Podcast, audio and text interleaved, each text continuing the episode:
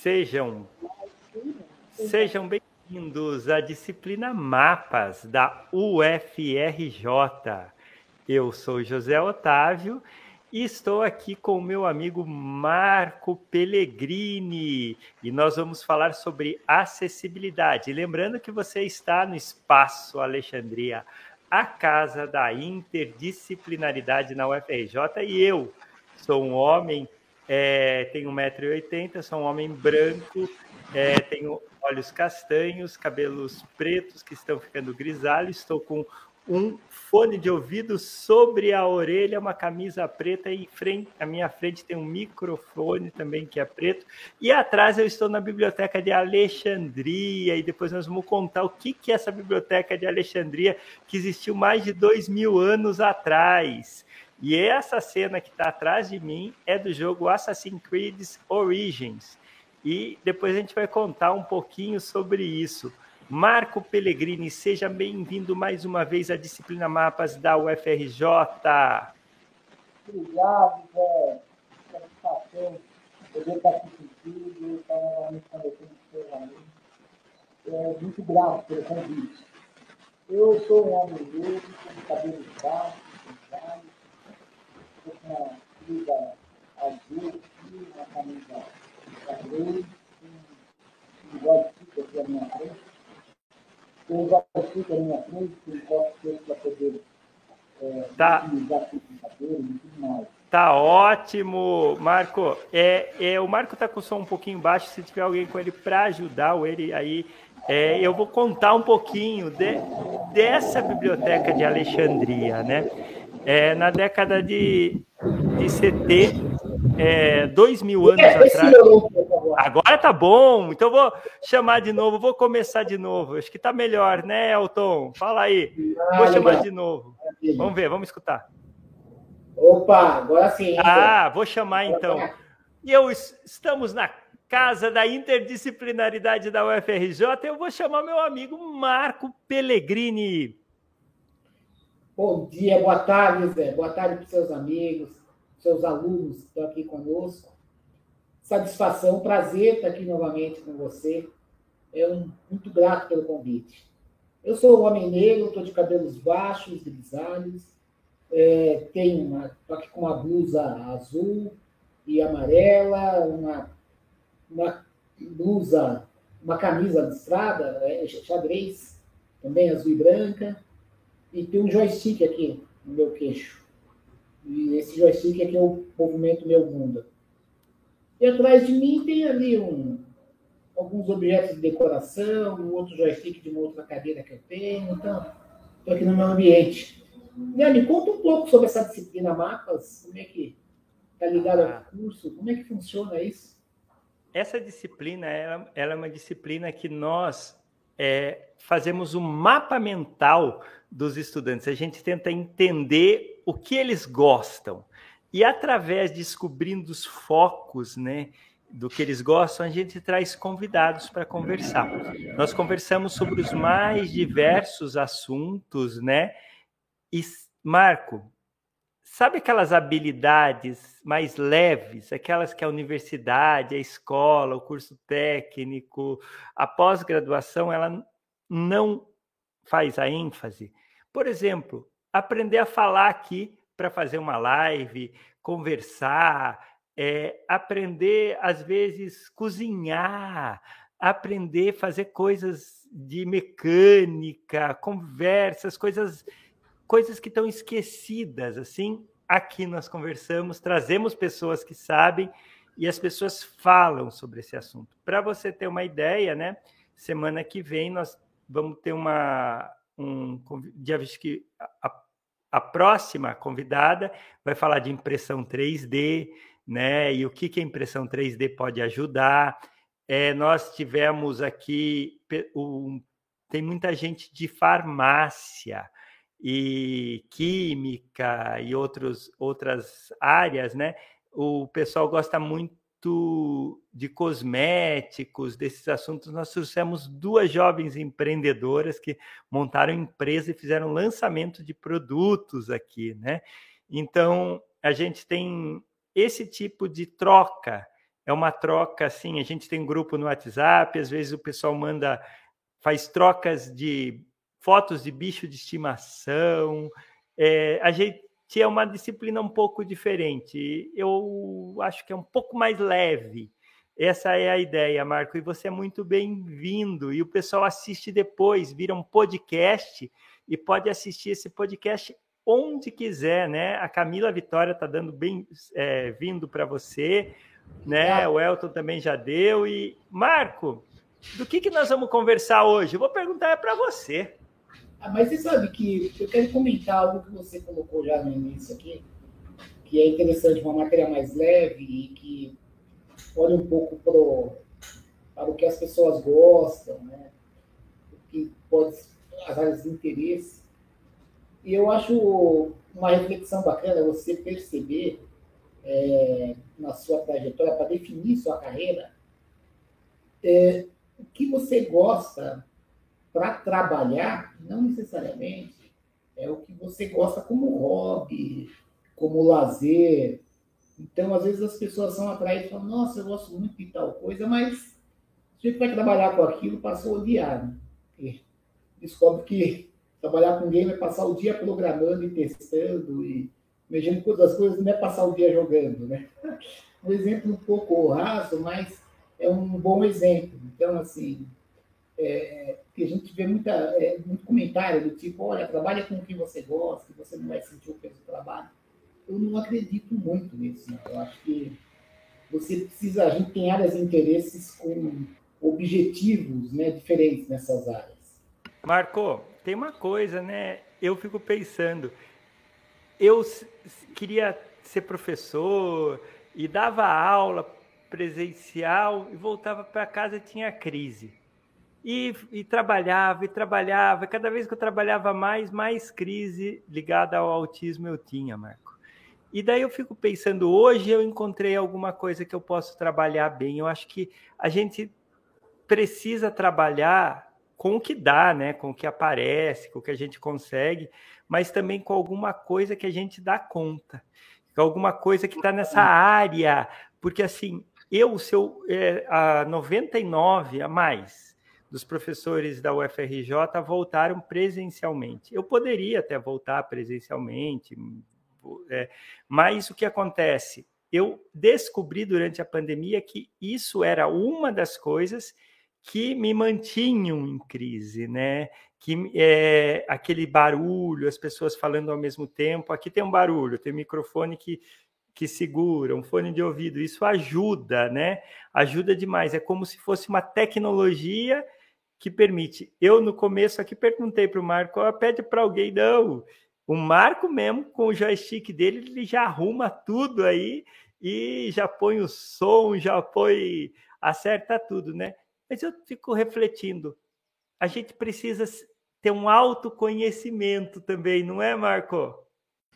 É verdade, Zé. Eu trabalhei com muitas equipes né, durante a minha vida. Eu estou aqui com 58 anos, eu trabalho desde os, desde os 14 anos. Né? Eu comecei lá como jovem aprendiz na, na NEC do Brasil.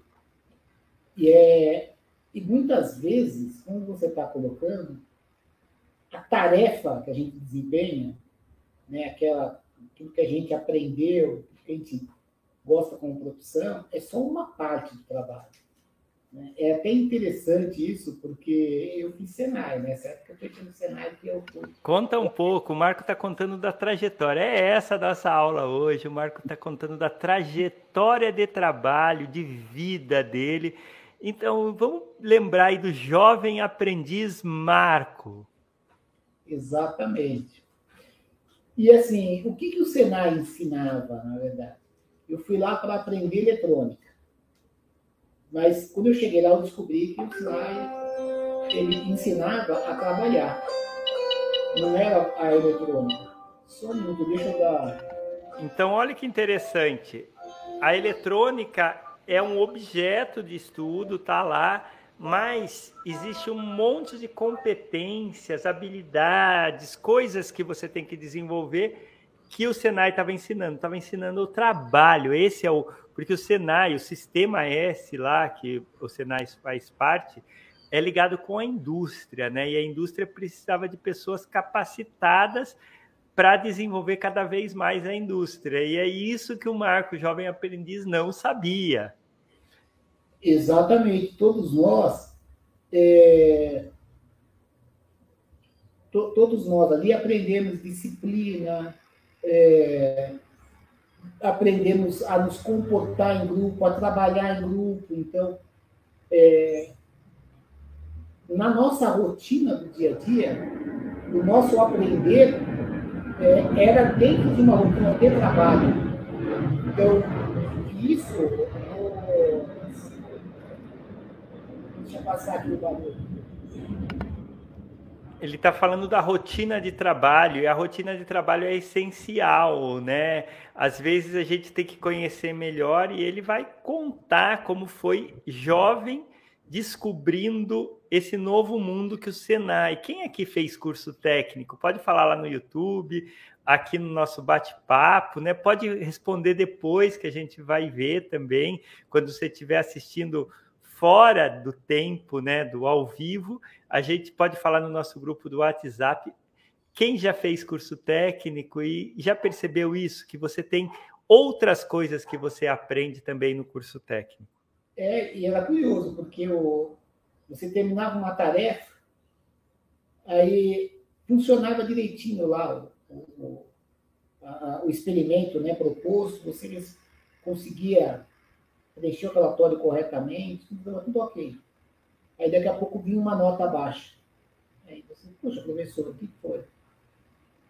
Ah, você não fez você isolou seu colega aí. Ah, você não guardou as ferramentas ah, o seu uniforme não está adequado.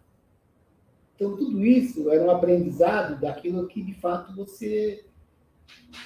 que eu ia enfrentar dentro da empresa. Não basta saber muito bem eletrônica, consertar coisas, você tem que se relacionar. Tem que estar dentro de um ambiente que você tem que respeitar as pessoas, que você tem que é, é, conseguir agregar valor em uma equipe, né? e não ser um ser sozinho ali dentro né? e gerar conflito, gerar desconforto, né? não se encaixar no ritmo da coisa. Então, é, é, na vida inteira eu teve isso a vida inteira. Então, assim, por todos os lugares, e hoje, principalmente, depois que eu fui gestor de grupos grandes, né? É, na Secretaria de Estado, na Secretaria Nacional.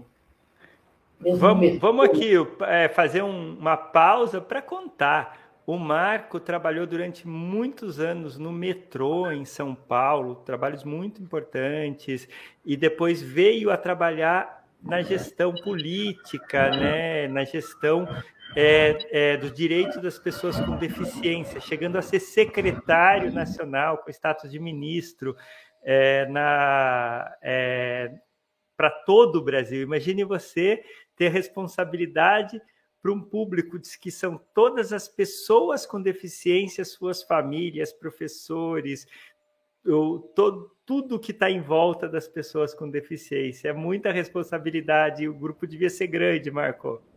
Pois é, o grupo era grande, era complexo. E até brinco assim, eu digo, eu digo hoje, né? Puxa, quando tem que contratar, eu aprendi que é, o laudo, o, o, o, laudo psiquiátrico é mais importante do que o currículo.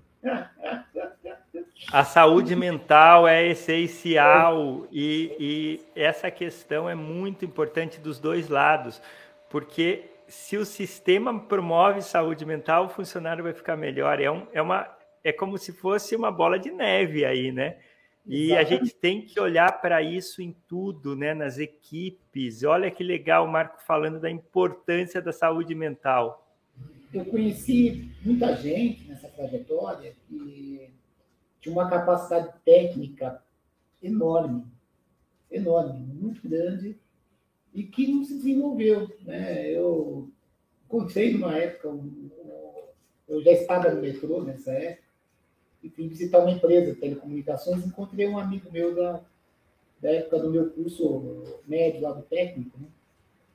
ele é engenheiro dentro da empresa e ele, ele, uma, ele, tem uma, ele tem uma capacidade técnica extraordinária, só que eu ouvi numa condição que me chamou muito a atenção, porque ele trabalhava sozinho em uma sala, é, ele produzia é, um, um, um, resultado lá importante, interessante, e, no entanto, ele não tinha, é, ele não ocupava uma posição que lhe oferecesse remuneração e, e status equivalente àquilo que ele desempenhava.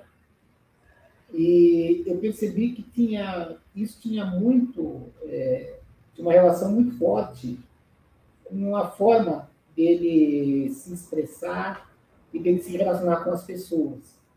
Então, ele esgotava ali na, na, no, na atividade dele, ali na técnica dele de projetar, de desenvolver, ele esgotava ali as necessidades dele, todas naquilo, mas isoladamente, e, e, ele não era capaz de ter um relacionamento mais amplo e levar isso para outras pessoas, para é, fazer com que isso revertesse para ele em, em, uma posição melhor, em uma visibilidade mais importante. Ele ficava ali acomodado naquela condição e não, não, não sofria dessa, desse outro lado. Né? Então, é, é importante a gente saber falar, a gente saber se colocar, a gente saber ouvir o, o outro lado, argumentar a nossa, a, a, nossa posição, né? sustentar uma posição, né? dentro de um diálogo é, dentro de um diálogo produtivo, gostoso, é, não de um diálogo conflitante, de um diálogo é, que muitas vezes né, destaca o lado pessoal, né, uma, é, mostra um, um, rigor e algo que acaba agredindo e ofendendo os outros, ou permitindo que as pessoas se aproximem. Né? É, é isso que eu acho que as pessoas precisam trabalhar muito bem as duas questões no caminho que elas escolhem. Deixa eu entender aqui eu estava escutando, né, enquanto estava fazendo divulgação, o Marco mandou foto aqui para mim, enquanto a gente está aqui falando, é, a gente não para. Marco, essas habilidades, em inglês eles falam soft skills, olha que bonito. Então, habilidade de trabalhar em grupo, habilidade de liderança, habilidade, olha só, uma vez Marco, eu gosto muito de tênis, né? E só para falar que o Nadal ganhou mais uma, né? É. Pela primeira vez a TV brasileira é, aqui, mesmo sendo a TV Mais e o ESPN, transmitiram é, todos os jogos da, de tênis em cadeira de rodas. Isso é um, uma coisa muito interessante também. Mas o Nadal é incrível. E ele ganhou mais uma vez Roland Garros. Mas por que, que eu estou contando isso? Porque eu gosto muito de tênis e uma vez eu fiquei uma semana assistindo o Nadal. Tirei férias para ir ver o Nadal no Rio e assistir todos os treinos, todos os jogos, tudo do Nadal. E lá, como eu estava assistindo tudo, eu vi algumas pessoas que gostavam muito, que estavam assistindo muitos jogos também. E uma delas era o João Paulo Leman um dos caras mais ricos do Brasil, né? E ele, como a gente está no tênis, você acaba aceitando perto e a conversa aparece, a gente não sabe nem como, né? E ele falou uma coisa assim que me marcou. É, você sabe como, o que, que foi mais importante quando eu fiz a Universidade de Harvard? Ele falou: fazer amigos, fazer é, contatos. Ele falou que ele descobriu uma lista lá, que existia uma gaveteiro, todas as provas anteriores. E ele estudava por essas provas anteriores. E sobrava muito tempo, então, para ele. E ele jogava tênis com as outras pessoas. Então, ele fez laços fortes. Imagine quanto disso não virou negócio para ele. O que eu estou falando aqui para os nossos estudantes de mapas é como esse contato, né? A disciplina Mapas funciona como uma rede social. Nós temos várias pessoas que já estão trabalhando com indicação de dentro aqui da disciplina, Marco. Então, uma pessoa chama a outra, é, conversa, vê, fala que tem uma oportunidade. Então, a gente funciona desse jeito. É importante isso que o João Paulo Leman falou? Com certeza. Esse network é tudo né, na vida, porque a gente acaba buscando, né, é, as pessoas elas vão escolhendo seus caminhos, esses laços não se perdem. Né, e o Tancredo dizia, né, o, o Tancredo dizia, ah, sempre uma mesa enquanto o assunto não estiver resolvido. Né? Espera aí, ele está falando do Tancredo Neves, presidente do Brasil, que ganhou uma eleição indireta, mas não assumiu, morreu antes, né? Morreu durante essa, essa época. Para os mais jovens, foi uma comoção no Brasil. Foi, era o primeiro presidente não militar, né? Depois de um período militar enorme que a gente teve de mais de 20 anos. Então, pessoal, é, o que, que o Tancredo de Almeida Neves falou, Marco? Olha, se não me engano, foi ele, se não me falha a memória, que dizia: Eu não me sento em uma mesa para conversar se o assunto já não tivesse sido resolvido. e, e, é verdade isso, na verdade. Né? Vocês vão, depois vocês vão dar razão a isso, porque assim, muito da venda, muito da negociação e etc ela precede o dia do, da reunião de fato ali, da, da assinatura, né, da, da, da, cerimônia. Né? Ela acontece antes, ela acontece é, numa ligação telefônica, numa mensagem de WhatsApp, ela acontece no, no, é, informalmente, numa conversa de, na calçada, na mesa do bar, né, em algum local em que as pessoas se encontram né, e lembram, você está onde? Está o quê? Fazendo o quê? Fazendo o Puxa, eu também estou na área, ah, fulano tal, precisando de tal coisa. É essa rede que funciona muito produtivamente para a gente, né? E, e, é importante a gente cativar e manter, e manter é, é, essas relações, sustentar essas relações e, e fazer essa troca. Tem alguns grupos né, que tornam isso uma um, algo formal, sistemático, né? Então a gente conhece. Maçonaria aí. e outras instituições que, que trabalham com isso, né? Existem Exatamente. lugares como BNI. É, e outras que, que organizam tam, Rotary, lá, antigamente a Lions, né?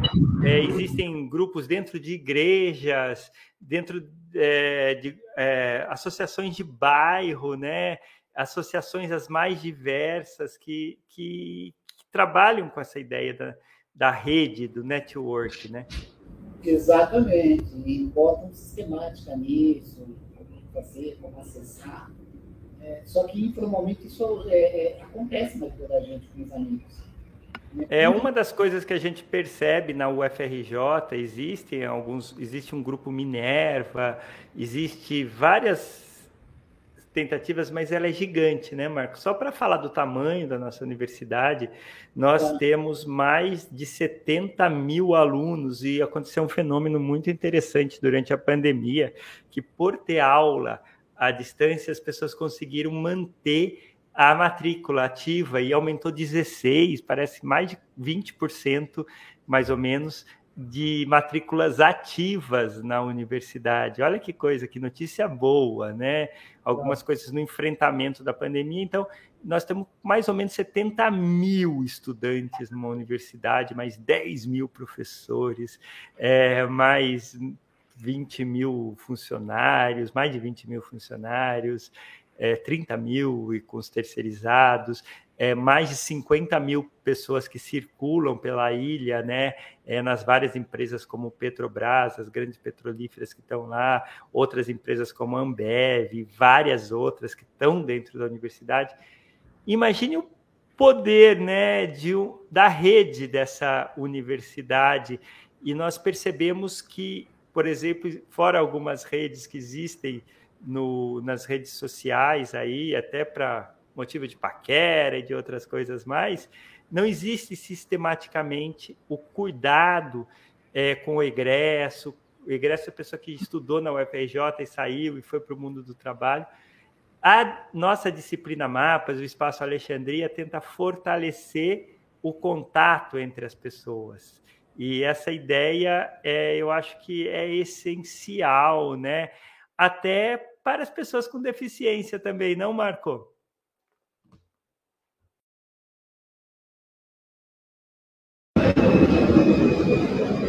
Vou passar o avião.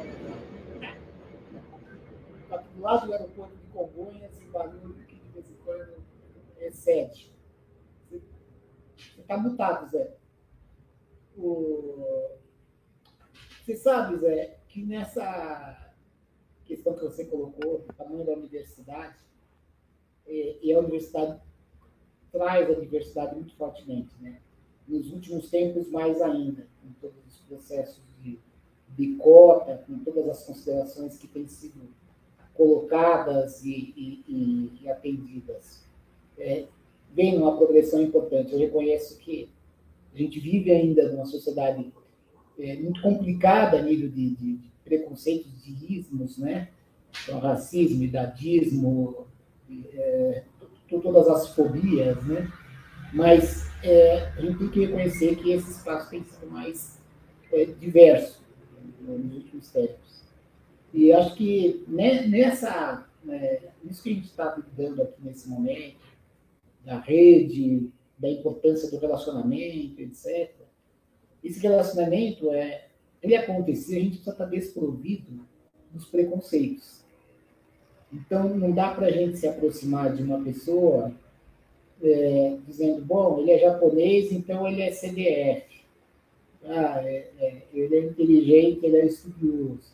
Ah, ele é, ah, é mulher, né? É uma piadinha que se fazia nos cursos técnicos né, de, de engenharia, etc. Ah, veio aqui para arrumar marido né, dizia isso da mulher, porque é em predominância masculina, é, é, a, é, sociologia de esquerda. A gente não pode partir desses pressupostos. Né? Não é porque eu sou negro que você já vai pressupor que eu sou sambista e que eu sei sambar e que eu gosto de, de samba. Gosto, mas não dá para pressupor isso. Tem gente que não gosta. Né? E tampouco dá para pressupor que as pessoas também têm obrigação de exercer militância a partir do seu suposto local de fala. Então, ah, não, é cadeirante, é cientista, ele tem que defender as pessoas. Pode ser que o sujeito não tenha essa disposição e, e, e, e essa condição né, mental de defender uma causa, de defender a, a, a, aquele, é, aquilo onde ele está inserido. Né? Então, está ah, tá numa minoria que é cadeirante ou que é de uma diversidade de, de orientação sexual ou que, ou que é mulher. As pessoas não têm obrigação de defender isso. Então, a gente conseguir travar relacionamentos, se aproximar das pessoas, é preciso que a gente esteja desprovido de certos preconceitos. A gente não pode chegar achando e afirmando algumas coisas, se aproximando por conta disso. Só conhecer, precisa perguntar, precisa dar acesso. Eu acho que dar acesso é a parte da acessibilidade, que até faz um link com o que para nós, pessoas com deficiência, é importante, a acessibilidade. A gente diz qual é a acessibilidade mais importante que existe? É atitudinal.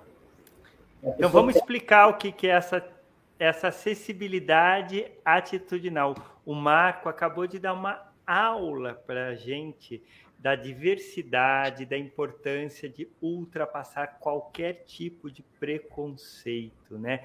Isso dá um trabalho para nossa mente. A gente precisa. A universidade está aqui também para oferecer essa educação, é pensar nessa ética, nessa forma assim é, mais leve de se relacionar, né? Então, se você não tem um pressuposto sobre a outra pessoa, é, por aparência, por qualquer lugar que ela esteja, fica mais fácil. Nós temos que começar uma conversa. Começar uma conversa para conhecer o outro, né?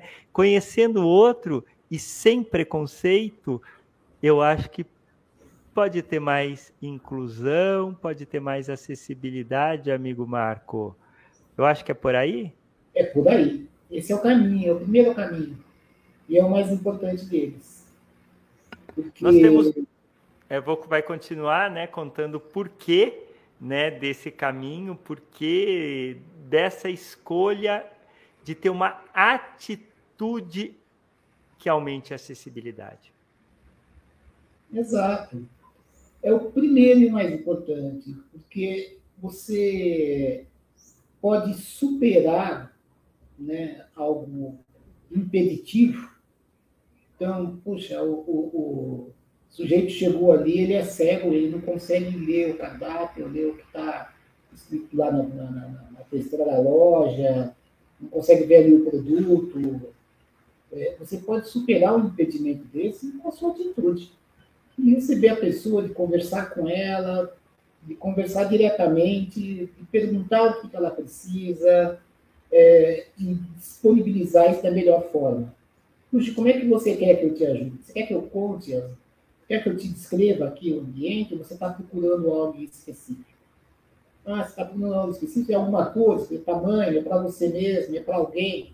Quer dizer, a sua atitude resolve uma questão que pode ser importante e que pode ser um impedimento, é, mesmo fora da lei. Então, está descumprindo uma legislação, oh, falta uma rampa. Ah, mas eu consigo aqui uma. É, é, eu consigo aqui uma madeira, um calço, eu ajudo a levantar e vamos resolver a história. Né? Então, essa atitude é a mais importante da, da acessibilidade.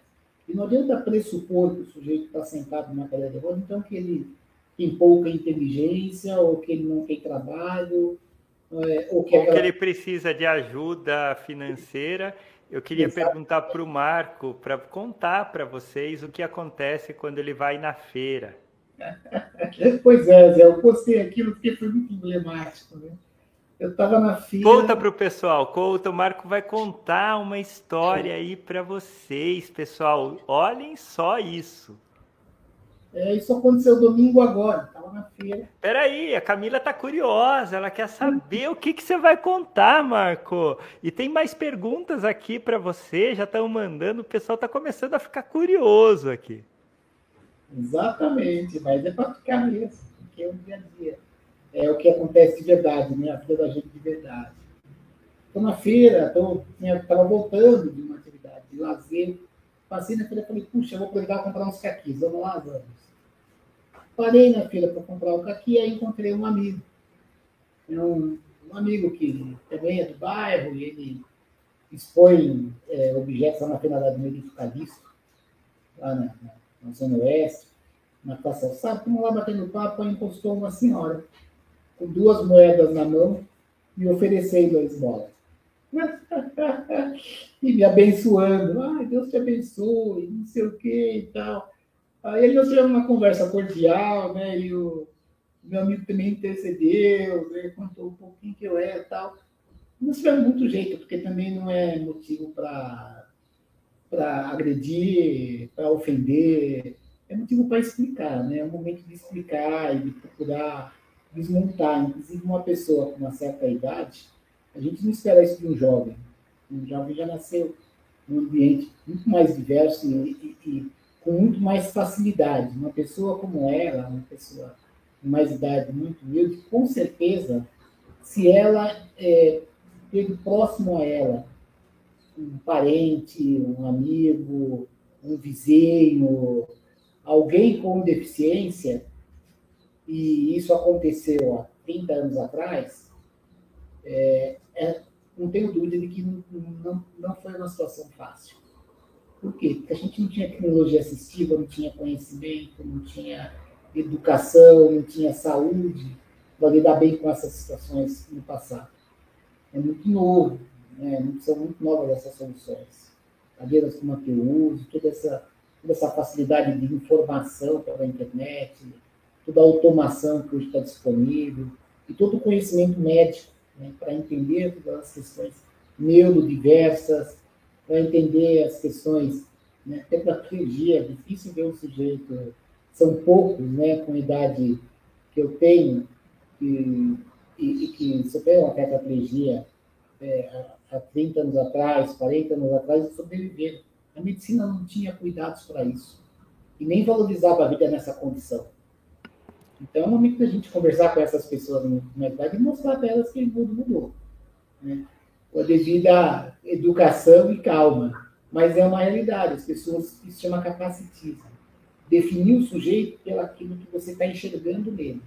Ah, é cadeirante, ah, então ele é pobre, ele não tem condição, ele precisa de ajuda, ah, ele também não tem direito às coisas. Eu cheguei em uma outra condição, Zé, eu estive num, num cartório para reconhecer firma, fui lá para reconhecer um documento de carro de um veículo que eu estava vendendo. E a, e a coisa está demorando demais, né? Começa a demorar e demorar, eu vou percebendo que outras pessoas que chegaram já estão indo embora, eu chamei o, eu vi menino passar com papel na mão, para um outro lugar, né? E eu chamei ele de volta, escuta, tem algum problema? Não, é sua ficha, está tudo não. Está aparecendo, não é minha ficha, tudo. Sou tão automatizado aqui, isso tudo é muito simples hoje, né? O que está acontecendo? Ah, não, peraí, veio uma pessoa falar com o senhor. Aí veio o chefe lá do cartório. E o chefe do cartório veio de uma forma muito infantilizada, né? conversar comigo, é, tentando é, é, saber se eu entendia o significado do ato que eu estava praticando, de reconhecer firma no documento de um carro que eu estava vendendo. Não, o senhor sabe que o senhor está vendendo um carro, né? O senhor sabe que o senhor não vai mais ter esse carro. O senhor sabe que o senhor tem que receber por isso. Eu sei tudo isso, meu amigo. Não é porque eu estou sentado nessa cadeira que eu acendo com a boca que eu não tenho capacidade de fazer isso. Eu tenho alguns veículos, isso é muito comum na minha vida. Eu comprar e vender carro. É, então, ele vê é uma atitude completamente capacitista ele praticou ali comigo. Se fosse de uma pessoa é, que não enxerga e ele precisasse esclarecer para ela, olha, você está aqui acompanhado, o sujeito veio te apresentar algo que é assim, assim, assado, não está em braille, você não conseguiu ler. Ele fazia a leitura, né? Fazer a leitura. Tudo bem, e perguntar para a pessoa se ela precisa. Escuta, você precisa de ajuda? Você veio aqui fazer tal coisa? Tudo bem, mas é, me atrasou, me atrasou em 40 minutos. Olha isso, são histórias e essas histórias são muito importantes entendermos, né? Ele já explicou o que é o termo capacitismo, né? Então você olha a pessoa pelo que você está vendo, né? Você não entende. A pessoa tem muitas outras facetas, muitas outras capacidades, é, vem daí da palavra mesmo, que é, é, é interessante isso, né?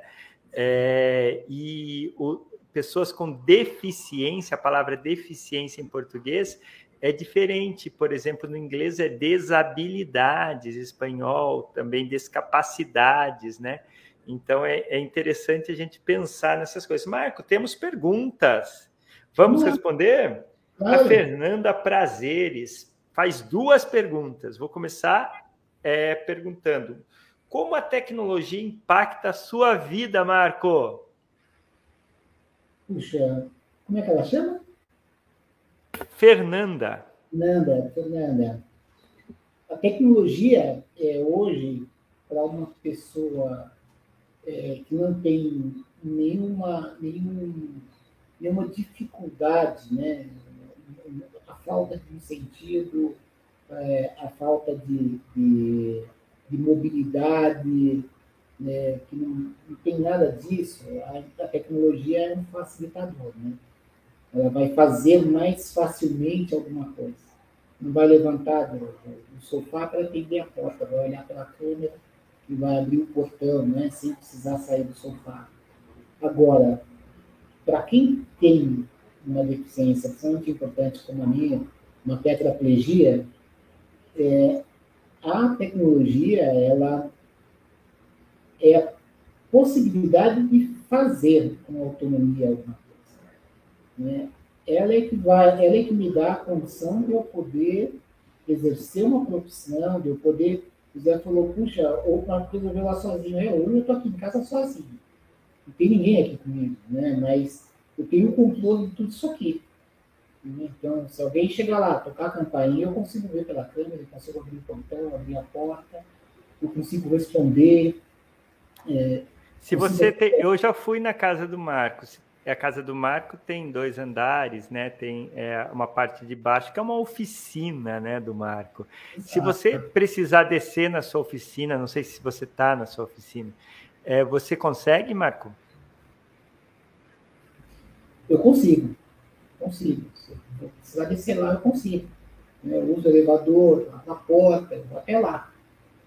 É, só que, assim, é, essa é a diferença, né? A tecnologia hoje para a gente impacta dessa forma. Né? É a possibilidade, de fato, de fazer alguma coisa, de ter autonomia e privacidade. Ninguém divide aí o seu WhatsApp com outra pessoa. Ah, digita aí para mim.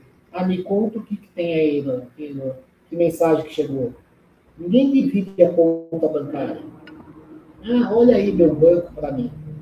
Então, a tecnologia oferece essa, autonomia, essa privacidade, a oportunidade de exercer, de, de viver plenamente. Né? Eu acho que é bastante importante isso. E isso é importante também para que, é, dentro de um contexto de políticas públicas, de que isso também seja oferecido. Então, antes, o SUS já ofereceu uma cadeira de rodas que digo que servia mais, não a quem sentava dela, mas a quem a empurrava. Porque, ao invés de ter que carregar o sujeito no colo, colocar ele lá no sofá, põe ele na cadeira de roda aqui depois põe ele no sofá. Né? Porque antes tinha que carregar no braço. Então, assim, servia mais a isso, era uma cadeira completamente inadequada. Hoje, o significado é outro. A cadeira tem ajuste postural, tem a almofada adequada para poder passar várias horas na mesma posição sentado, é, ela pode ser motorizada ou não, tem alturas diferentes de encosto, é, tem formatos diferentes, tem apoios axiais para que se posicione na cadeira. Então, as tecnologias elas foram avançando e elas é, foram inseridas e precisam ser atualizadas constantemente. Né? Hoje eu defendo que tecnologia assistiva, para estar dentro do processo de dispensação, para estudantes, para profissionais, etc., com certeza são as automações e o, os tablets e, e, e smartphones. Né? Hoje, o smartphone é... pode é, ser um cérebro de muita coisa, né? É, e esse ponto é, é crucial, né? Como você viveria sem essa comunicação? Como eu viveria? Como, como né? É o mundo hoje. Né? Exatamente. E calma acontecendo. Então, é, hoje, o surdo, né? Imagine antes, sem a, essa facilidade de rede que a gente tem hoje, que você tem internet na palma da mão, né? Antes o SUD ele precisava, ele, você imagina que ele chegava num, num, ponto de atendimento, vamos dizer algo assim fundamental e importante, e vai ao médico. Puxa, como é que a mulher chega no médico e diz lá que é, vai fazer o, o, o, o, vai dizer se está doendo, vai fazer um pré-natal ou vai fazer uma situação de emergência e ela não consegue se comunicar em com a voz ou em língua portuguesa. Isso. O, o, os surdos, grande maioria, não, não escreve o português, não entende a língua portuguesa. A linguagem nat, natural. É Libras, né? É Libras. É então, puxa, Isso é importante ser falado, ser repetido. É. Nós estamos falando de tecnologia assistiva, que é tecnologia que apoia as pessoas com deficiência, né? Que transforma a vida delas para melhor.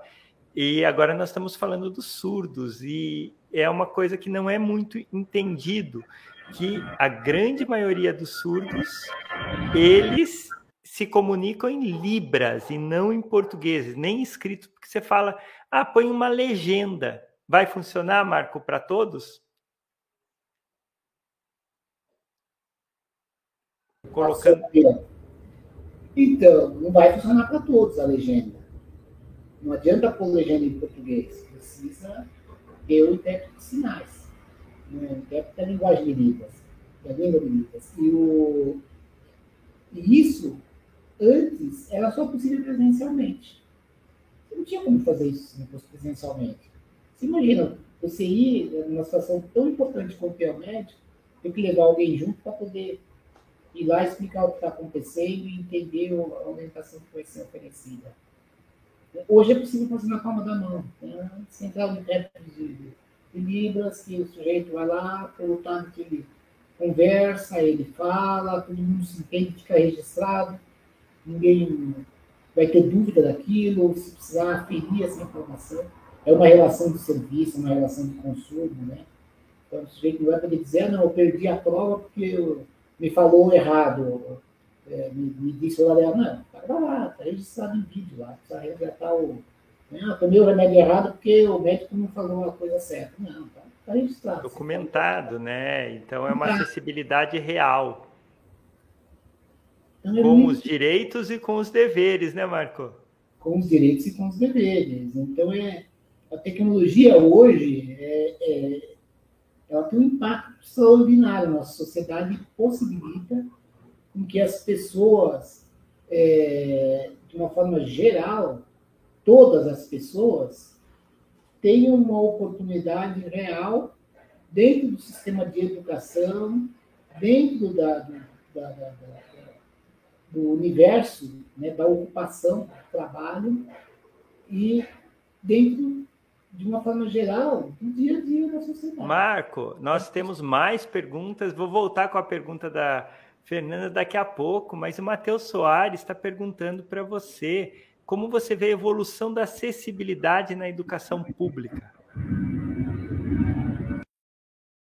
Vamos passar o avião. É, e nós temos a pergunta aqui da Fernanda. Vamos começar por ela, vai? Vamos começar pela pergunta da Fernanda.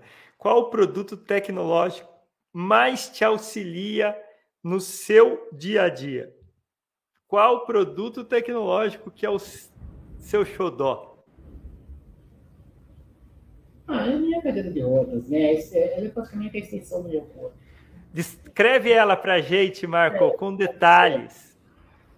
Pode ser, porque com essa cadeira eu consigo mudar meu posicionamento. Então, isso é importante para a minha condição. Então, de repente, conseguir inclinar dessa forma. Olha só, o Marco consegue, se ele precisar, deitar um pouquinho para trás, inclinar, vir para frente. Até levantar, ela, ela é, eleva você um pouco? Exato, me põe em pé, eleva assim. Ah. Em outro nível, olhar, outro nível. Por exemplo, você precisa estar tá num. falar com bastante, várias pessoas e você prefere está numa posição mais alta. É possível com a sua cadeira? Sim, é possível. Mudou a altura da cadeira. Então, tudo. É, e também ela me dá a possibilidade de, com esse único joystick, eu também controlar aqui o computador, o carro, e com isso controlar qualquer coisa. É, o Marco tem uma fala é, que me marcou. Me deu um joystick que eu é, como completa isso, Marco? Que eu movimento o mundo. Que eu movimento o mundo. É isso. E aí, assim, respondendo para o Matheus, né, é, na educação, é um, isso foi um processo. A educação inclusiva, é, ela, vem, ela vem sendo implementada e, e sofrendo modificações o tempo todo, né? Sofrendo é, é um aprendizado. É, é, importante olhar sobre essa ótica. Né? É, alguns são contra, os mais diferentes interesses, às vezes eles tentam vender isso como se tivesse sido uma canetada. Né? Ah, a partir de agora os alunos vão para a escola e acabou. Não, não foi assim. Os alunos, as pessoas com vão para a escola. Não foi assim. Isso é um processo gradual e que vem sofrendo implementação o tempo todo. E na questão tecnológica, eu digo que o grande salto foi é, ali em 2000 e 2014, 2015. Né? Teve um debate eleitoral muito intenso, por conta, na época, disputavam a, presidência o José Serra e a Dilma Rousseff. E pela, é, é, pelo que vinha acontecendo é, nessa nossa área, né, nos, nos avanços que vinham acontecendo, é, em São Paulo estava protagonizado alguns avanços importantes, esse debate foi para a campanha. E foi muito bom ter ido para a campanha, porque essa disputa trouxe frutos. Né? Então, tudo, tudo que a militância veio insistindo e brigando, tudo que o movimento de pessoas com deficiência veio brigando para acontecer, ele ganhou espaço na campanha e, e os investimentos aconteceram. Então, a educação fez compras importantes nessa época de equipamentos assistivos para as escolas. Então, vinha Braille, impressora Braille, é, scanner, scanners, scanner de voz, ampliadores, é, vários equipamentos foram comprados e também surgiram, é, ganharam força, né? É, também investimentos na reforma das escolas. As salas de recursos né, apareceram e elas, elas foram é, também mais equipadas. É interessante ver como foi a evolução a educação veio junto, né? Mas tudo isso é um movimento muito longo que o Marco participa há muito tempo dos direitos das pessoas com deficiência. O lema que vem dos Estados Unidos disso é nada de nós sem nós, né? Então a voz, eu sou uma pessoa do espectro autista. O autista foi o último das pessoas com deficiência, depois das doenças raras, depois de outras coisas, a entrar nessa nisso pela própria questão social, né? Nós ficarmos em lugares com muita gente sempre foi muito difícil e a gente perceber as coisas também.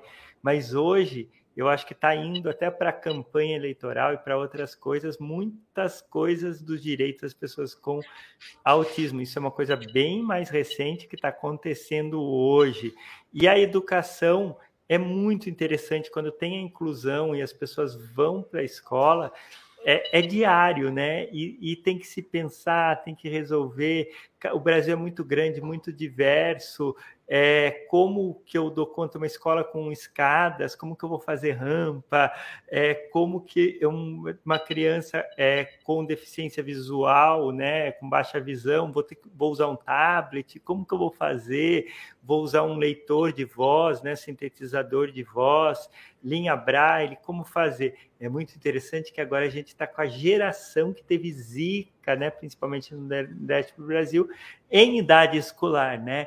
Então, é, é, um grande desafio que o Brasil tem, que são milhares de pessoas né, é, com deficiência intelectual, com várias dificuldades aí, que é com, às vezes, baixa visão, às vezes outros problemas sensoriais, que vão estar tá aí e vão estar tá incluídas, porque o Brasil, eu acho que é um caminho sem volta, né? E a gente tá, tem dificuldades, às vezes políticas, mas a gente está aí no dia a dia falando a lei de cotas na universidade veio, só para vocês terem uma ideia, dos 200 pessoas que no primeiro semestre que entraram em medicina, 14 é, foram autistas que entraram pela cota. Então, é uma coisa assim, eu tenho The Good Doctor aí, que é uma série americana, que eu acho que também faz parte é. desse movimento, né? E é, é, é incrível ver isso. Eu acho é, pessoas com deficiência elas têm que estar onde elas quiserem, né, Marco? Exatamente. E, e, e tem um, um, um, subproduto desse investimento na educação, é que a educação é grande, muito forte. Então, o que é que aconteceu? Isso, essa compra da rede de educação, ela tornou viável né, o desenvolvimento e se estabeleceram aqui fornecedores desses produtos que passaram a, a, a também é, oferecer produto para as empresas, para as pessoas físicas, e oferecer o, o mercado né, de tecnologia assistiva cresceu no país. Cresceu. Isso é super importante, porque a gente poder comprar né, pessoalmente alguma coisa o fato de você ter poder de compra não significa que você vai conseguir realizar isso. Porque ele pode estar disponível aqui.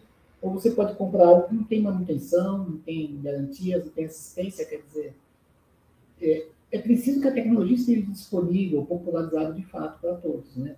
E que também isso impacte no preço e tudo mais. Né? Nós estamos falando aqui de educação. Eu queria perguntar para o Marco mais uma história. É, o Marco, quando foi secretário nacional do direito das pessoas com deficiência, olha que cargo importante. Ele foi convidado para visitar a África e ele alguns países, espe especificamente Angola, é isso? Foi Angola. Angola. E eu queria que você contasse essa história, como foi você, uma pessoa com deficiência, secretário nacional aqui no Brasil, visitar, porque eu sei que você visitou uma escola. Eu queria que você contasse dessa visita a uma escola angolana. Pois é, é uma história. Então, depois que passar o, o, o avião, nós vamos falar. O Marco foi para África e visitou uma escola e foi muito bem recebido. Foi uma oportunidade super importante e emocionante essa, né? Porque tem uma transversalidade ali. Né? Eu visitei Angola tendo a possibilidade de fazer uma resgate cultural, né, da origem, da, da, da, nossa origem aqui no Brasil, né, da minha origem aqui, né, enquanto uma pessoa descendente do, do povo africano, né, misturado com isso. Então foi uma, foi uma oportunidade única de estar lá como secretário de Estado e também levando alguma coisa. Então, existe a Federação dos Países de Língua Lusófonos, né, dos países de língua portuguesa, do qual o Brasil faz parte, e que por isso tem algumas obrigações. E eu fui lá para levar uma oficina de. Então, a, a encomenda era uma oficina de, de, de, de, de algo que pudesse é, impactar na vida das pessoas com deficiência de lá. Então, nós levamos é, uma oficina de políticas públicas e uma oficina de tecnologia assistiva. O professor Evandro, lá da Federal do Maranhão, que. Grande amigo, Evandro. Guimarães. Evandro, sujeito fantástico. E nós levamos esses produtos, pude visitar instituições e foi muito legal que eu tinha feito aqui um congresso em 2008 sobre a convenção. Nesse congresso, Angola esteve presente, foi lá em Santos, na cidade de Santos, litoral de São Paulo. Aqui. E quando voltei lá, você vê, 2008 para 2018. É, chego em 2018 lá, encontro pessoas que estiveram aqui em Santos, encontrei uma instituição que esteve aqui representada e fui visitar, né, a LABEF. E, puxa, é uma emoção enorme ver como é que eles se viram lá, como é que eles também são aguerridos, lutadores, é, como é que num cenário né, de um país que passou. Porque por... teve muita guerra, né, Marco? O guerra. Angola, guerra civil de muitos anos, então deve ter muita amputação, é, vários problemas aí ligados com minas terrestres. É, com armamento mesmo, né? Então, como que a guerra, né, impacta impacta o aumento do número de pessoas com deficiência, né, Marco? Exatamente. Impacta e, e eles lá tem, existe um movimento de pessoas com deficiência vivo e vem conquistando avanços, vem conseguindo trazer modificações importantes, né? É, da época, inclusive, um amigo que é fabricante de, de tecnologia, de cadeiras de rodas, muletas e outras, e, e outras soluções também é, acompanhou lá a missão, conheceu, se relacionou, procurando também oferecer algum tipo de, de, de, de relacionamento para eles nessa área.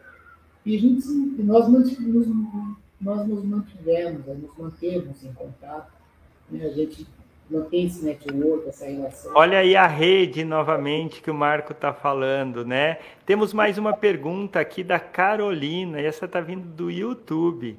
É, sobre as escolas de ensino fundamental e médio, como trabalhar com os alunos a chegada de colegas, aquele momento, né? É, ah, nós vamos ter uma pessoa com deficiência e como que a gente trabalha com o grupo, com a rede dos outros alunos, Marco? Zé, é, caminhando para o final, às 12h15 eu vou precisar ir para um outro compromisso aqui, mas. Termina às 2h15 e eu continuo com o pessoal mais alguns minutos. Perfeito.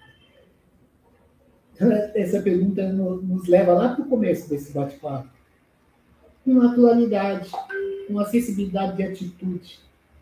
pergunta, se aproxima, é, é, conta um pouco de você é, e procura conhecer o seu amigo lá, o seu colega de classe, o colega de, de, de, de curso, né? É, se envolver. É, essa é a melhor forma. Né? Não, tem, não existe um outro caminho. Você se aproximando, você aceitando a presença do outro, entendendo da importância disso, é, todo mundo vai ganhar. Todo mundo vai ganhar. É um ganha, um jogo de ganha-ganha, né? Lembrando que na nossa universidade nós temos um órgão que cuida do, do, do, direito à acessibilidade das pessoas, né? Então, a ideia é uma universidade cada vez mais inclusiva. É, Marco, tem uma pergunta que ficou, que é sobre o que, qual é o seu, é, a sua tecnologia que você mais gosta no seu dia a dia, no seu cotidiano. Você falou da cadeira, né? Cadeira, falei da cadeira. Eu, eu acho que de conversar com você, né? Ah, sim. E eu queria entender um pouquinho é, dessa sua força, dessa sua força aguerrida, né? Uma força política de apoio. Marco, as pessoas procuram Marco para consertar as cadeiras do Brasil inteiro. Tem gente que pede dicas. É, o Marco sempre está em associações, ONGs, assim, apoiando muita gente a ter uma vida independente. Ele tem um movimento e eu queria entender se isso é uma marca, uma marca sua, da sua família, é, sua pessoal, uma mistura de tudo isso, do seu povo, porque é admirável tudo isso que o Marco faz trabalhando junto com pessoas, unindo as mais diversas pessoas. Queria expressar aqui a minha admiração pelo Marco e se ele podia explicar um pouco da onde vem essa força, Marco. Nossa, Zé, você lembrou uma coisa, não sei se vocês assistiram, e quem assistiu pode resgatar aí no, no, no Globoplay. No Fantástico, domingo passou é, uma matéria dois primos que os dois não têm os braços. E eles são hoje atletas da seleção brasileira aí de, de, de Paralímpica. Paralímpica. Né? Estão bem cotados. Me deu alegria ver aquilo, Zé, porque esse garoto eu pude ajudar, eu conheci logo no início dessa, dessa passagem trágica deles, eles perderam os braços, um sentado em cima do ombro do outro, tentando tirar uma pipa do fio com uma haste de ferro. Ah, foi um choque conjunto dos dois. Conjunto. Queimou os dois, meu Queimou Deus. E os dois perderam os dois braços. E na época eu soube, pedi para ajudar, nós conseguimos um tablet, um mouse, é, veio lá com os amigos da USP, Marcela, Marcela Canjo, Arthur, a turma lá e, e ele conseguiu, voltou, voltou a estudar, se integrou lá no processo dele, usando esse mouse e esse tablet. Foi muito legal ver, ver esses garotos bem na vida desse jeito aí, feliz, fazendo medalha. Né? Mas conta da onde vem a sua força, Marco. Minha força vem de um. De, a gente disse que para criar um, um, filho, a gente precisa de uma vila, né? Então, a minha vila chama Aristocrata Clube. É, a minha mãe, ela é, estudou filosofia na USP em 58, virou psicóloga depois disso, e se envolveu no movimento negro muito fortemente, conheceu meu pai lá, e eles se envolveram com vários amigos do movimento negro, criaram um clube que chama Aristocrata Clube. E esse clube é um, se formou, é um grupo, né, uma associação que se formou para o enfrentamento ao racismo. Isso para mim foi super importante, tá? viver nesse contexto, ter crescido nesse contexto e, e, e conquistado com isso né? ferramentas, repertório para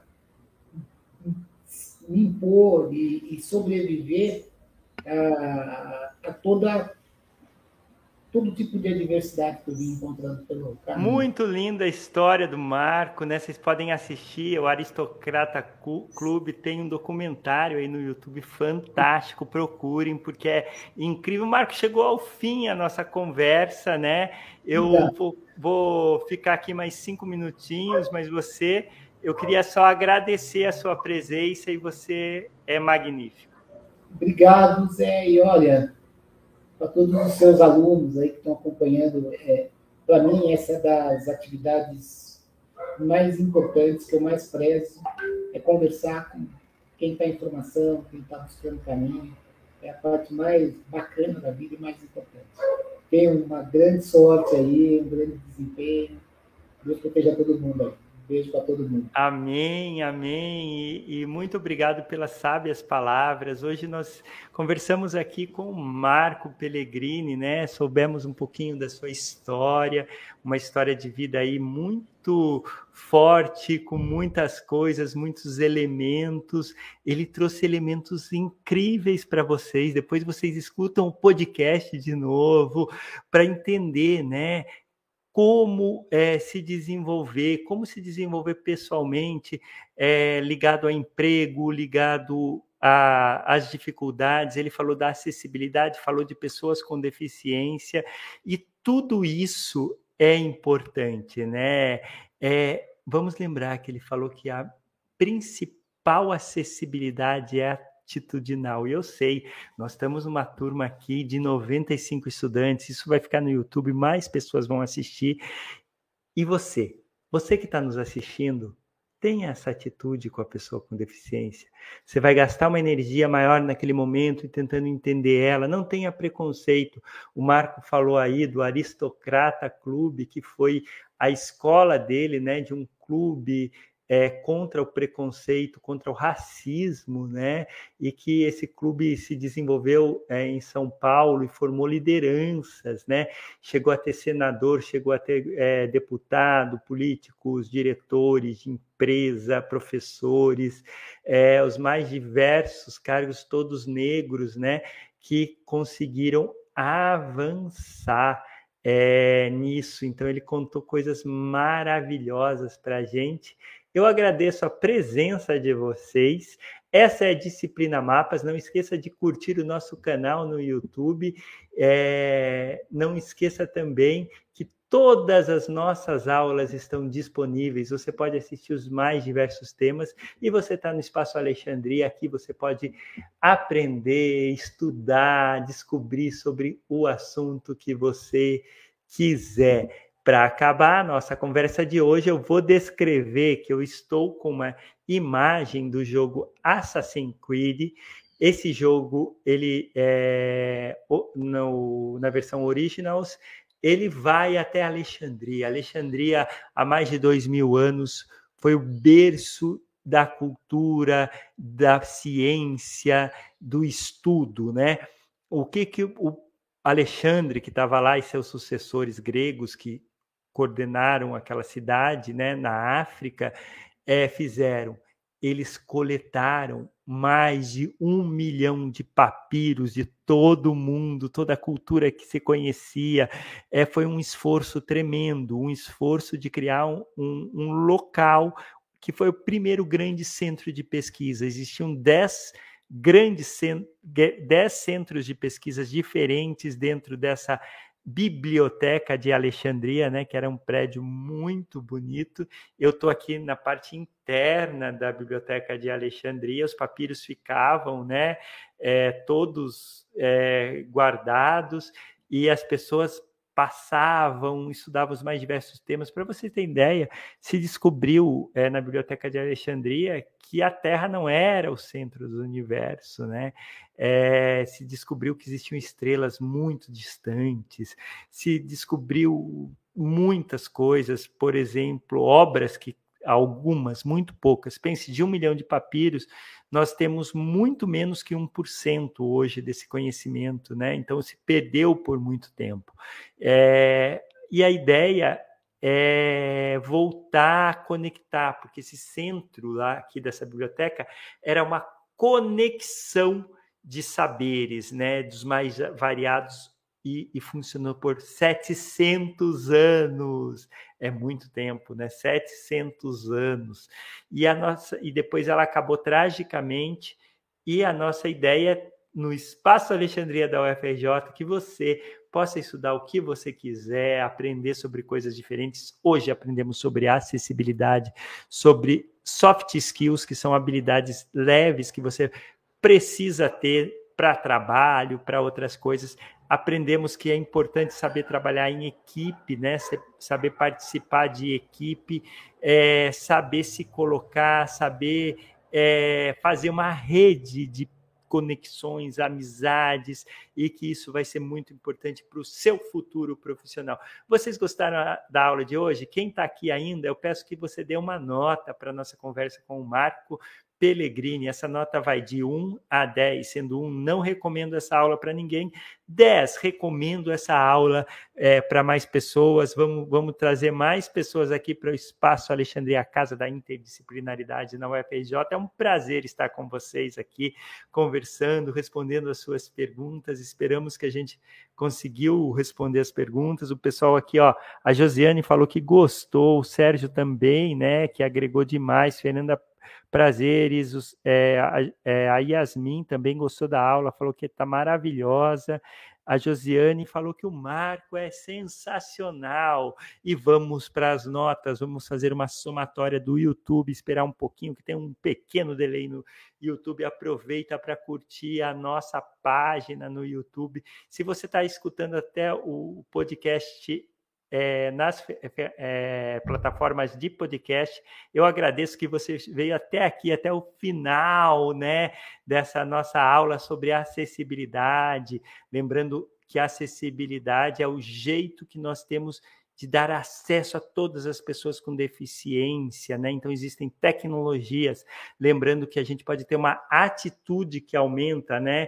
A acessibilidade das pessoas com deficiência. Semana passada, o meu primo, que é deficiente visual, veio me visitar e a gente fez um café da tarde para ele e para o pai, para a mãe. E eu gosto de fazer a audiodescrição. Eu descrevi a mesa do café da manhã, café da tarde, cada detalhe, os bolos, os pães, o café onde estava. Ele não tomava nada quente, então ele é, tomou é, um iogurte que ele escolheu tomar, eu descrevi cada parte onde estava e ele cortou, pegou, escolheu, porque assim eu consegui, é, a gente teve uma atitude de inclusão, né? E é isso que eu trago aqui para vocês. Tecnologia assistiva são tecnologias que ajudam as pessoas com deficiência. Se você aprendeu isso, tá ótimo, e você vai ter uma atitude quando você encontrar uma pessoa com deficiência.